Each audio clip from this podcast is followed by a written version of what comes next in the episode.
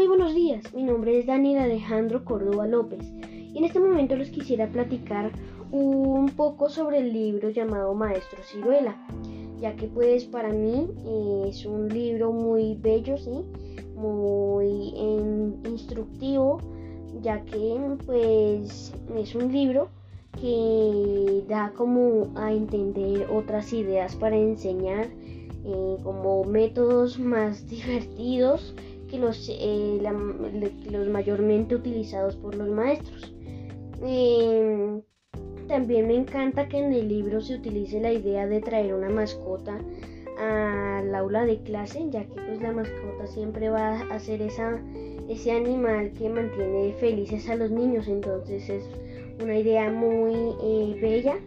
Eh, traer cualquier perrito, gato, así sean peces o un loro, como lo identificamos en el libro, que no es cualquier loro, el loro es un loro que habla, un loro que repite. Entonces pues me, gusta mucho. y ya también que eh, la idea del maestro Ciruela es como em, hacer las clases, hacer, hacerlas más divertidas, no siempre eh, como ya lo dije, utilizar el método eh, serio de, siempre, mayormente utilizado, sino también utilizar la diversión más, el, más la enseñanza. Y esto que, ocasiona, pues que eh, diversión más enseñanza es igual a aprendizaje. Entonces, pues es una idea muy buena. Considero que este libro es un libro no solamente para niños, solamente dirigido a un público menor de edad, sino también eh, a un público mayor, incluso para profesores, para darles una idea de utilizar otros métodos para enseñar, métodos más divertidos y más didácticos.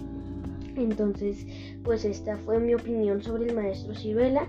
Recuerden también que no se puede leer tan solamente el maestro Ciruela físicamente, sino también que lo pueden leer eh, virtualmente. También buscándolo en páginas web como su título El Maestro Ciruela.